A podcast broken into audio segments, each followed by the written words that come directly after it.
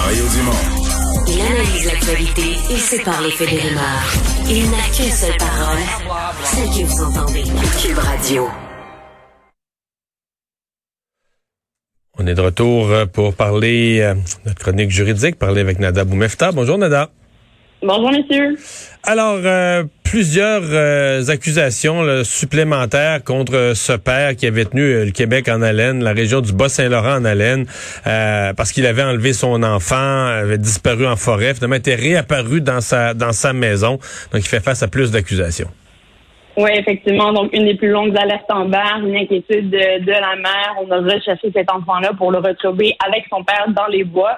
On comprend qu'au moment de son arrestation, il avait été euh, accusé d'avoir déchargé une arme à feu contre un policier. On comprend que d'autres accusations ont été ajoutées, soit celle d'avoir tenté de causer la mort à un agent de la paix, d'avoir séquestré, emprisonné ou saisi de force une personne. Et là, je tiens à mentionner qu'on manque de détails à savoir qui, de qui on parle. On parle de l'enfant ici, ou on vise un des policiers, peut-être au moment des événements. On verra ce que l'enquête euh, dévoilera, mais vraisemblablement des accusations ont été portées là-dessus, mais aussi des euh, accusations de possession d'armes à feu. Rappelons qu'on a un problème clair au Québec par rapport à ça, la possession de ces armes, euh, qui était d'abord illégale et en plus, il était sous restriction de ne pas en posséder. Alors, plusieurs questions à soulever, surtout quand c'était quelqu'un qui était déjà encadré euh, par un cadre législatif, en plus des règles qu'on a ici.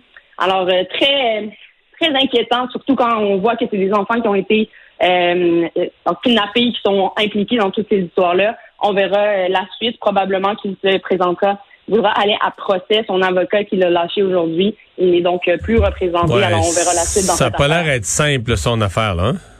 Non, ça ne semble pas être facile et euh, je conseille évidemment aux gens d'être représentés par avocat, surtout dans les cas d'accusation de ce type-là et quand on voit une preuve qui peut être très volumineuse dans ce type d'affaires-là.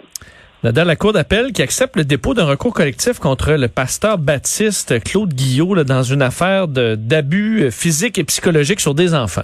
Ce qui est très, très intéressant dans cette affaire, c'est que d'abord, la Cour supérieure devant qui on doit faire des demandes quand on veut faire des recours collectifs en civil, qui doit autoriser ou non euh, ce type de recours-là, a pris une décision. Et cette décision-là a été brisée par la Cour d'appel du Québec parce que la Cour supérieure avait pris sa décision en fonction de la récente affaire Roson. Rappelons que les combattantes, euh, c'est bien le bon nom, j'espère, les survivantes, pardon, euh, avaient voulu se joindre toutes ensemble pour porter plainte au civil contre Roson. Ce recours avait été refusé puisqu'on distinguait chacune de ces histoires-là. Certaines s'étaient passées lorsqu'elles étaient jeunes, d'autres plus tard certaines dans les circonstances de travail, d'autres dans les circonstances de sexe.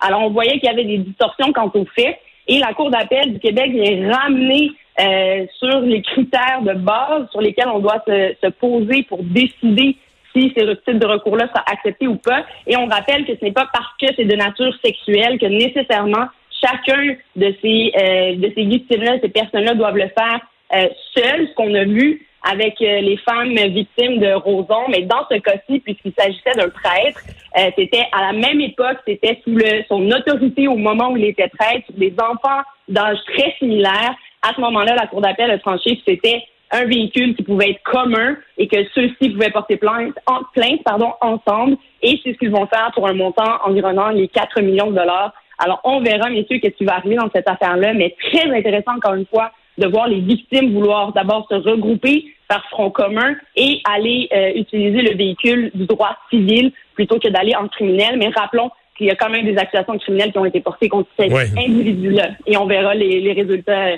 au niveau euh, criminel.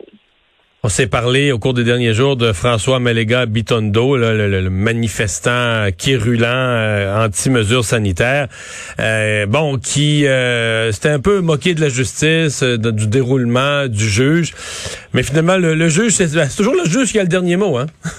Ah, tout à fait. D'abord, rappelons qu'il a été reconnu coupable donc de, de son événement d'entrave. Rappelons que c'était suite à un refus de porter un masque dans une épicerie. Euh, lorsque les autorités ont intervenu, monsieur a entravé leur euh, travail et euh, ceci l'a mené devant la cour municipale. Rappelons qu'il n'a pas voulu porter le masque en salle de cours, qu'il l'a mené à être détenu pendant les procédures. Puis le juge a tranché donc en le, déclarant coupable de ça, mais en revenant également sur certains de ses arguments qui dont le juge soulève lui-même la proportion de ces arguments-là. Il disait, entre autres, comparer son histoire à celle de Rosa Parks, à qui on refusait de pouvoir s'asseoir dans un autobus à l'avant parce qu'elle était noire. Dans son cas, lui plaide que le masque, c'était une imposition du même type. Et là, je vais citer le juge qui dit être étonné que le défendeur évoque la mémoire de Rosa Parks. C'est totalement disproportionné. Euh, et en se comparant des victimes d'esclavage, il ne fait que renforcer sa position de victime. Et le juge souligne qu'il est lui-même l'artisan de cette situation-là, surtout quand on est dans une situation très claire, législative, où cette loi-là est jugée comme étant constitutionnelle à ce stade-ci. Personne n'a encore été capable d'aller la briser euh, au niveau constitutionnel. Il s'agit de circonstances particulières, nous sommes en pandémie et le juge rappelle tout ça. Et c'est juste à mentionner, messieurs, une petite anecdote dans la décision du juge euh, qui mentionne également que certains des auteurs que cet individu-là cité lors de ses longues plaidoiries euh, était un auteur, oui, effectivement, dont les droits ont été brimés, mais qui est mort de la tuberculose parce qu'il n'a pas été vacciné. Alors, je trouvais ça bien drôle que le juge le mentionne dans son jugement et lance une petite coche à ce sujet-là. Mais très, très clair, je mentionne que c'est lui qui s'est mis dans cette position et il le déclare coupable. Journée émotive aujourd'hui pour euh, la famille de Jaël Quentin. C'était la sentence pour Benoît Cardinal, euh, son meurtrier. Ça, on s'était attendu, là, prison à vie euh, sans possibilité de libération conditionnelle avant 25 ans. Mais ce qui a retenu l'attention, c'est beaucoup la famille et leur témoignage aujourd'hui. Absolument, et je pense que c'est des éléments dont on doit tenir compte, surtout dans le cadre de ce qu'on voit malheureusement augmenter, soit les crimes en matière de violence conjugale. On comprend évidemment que ça, crée euh, beaucoup de victimes collatérales, dont la famille, les proches, les enfants. Euh, et ça crée évidemment une onde de choc lorsque ça arrive. Euh, dans ces circonstances-là, en plus, les enfants avaient assisté à la scène. Donc vraiment un drame et un trauma qui, qui risque de les suivre bien longtemps.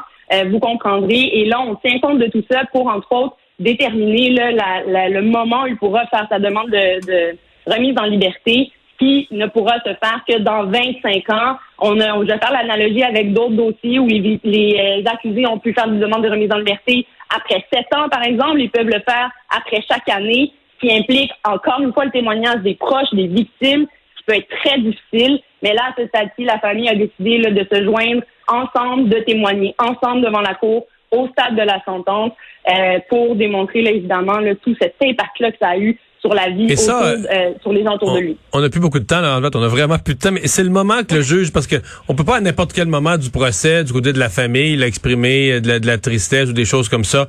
C'est le moment généralement à la fin, quand le, on est rendu à la sentence, où le juge va Va, permettre ça, va prendre du temps des travaux de la Cour pour laisser, euh, euh, face à des actes aussi graves, laisser la, la famille s'exprimer. Absolument. Puis parfois, ça peut se faire aussi via des déclarations écrites. Euh, si c'est déposé de consentement de part et d'autre pour éviter de passer à travers le processus de témoignage. Mais ici, on peut voir que ça peut avoir un effet aussi le salvateur, donc de le faire en personne, de s'exprimer. Et oui, au stade de la sentence, c'est un moment euh, qui peut être utilisé pour ça. Merci Nada, à demain. Mais, merci messieurs, à demain.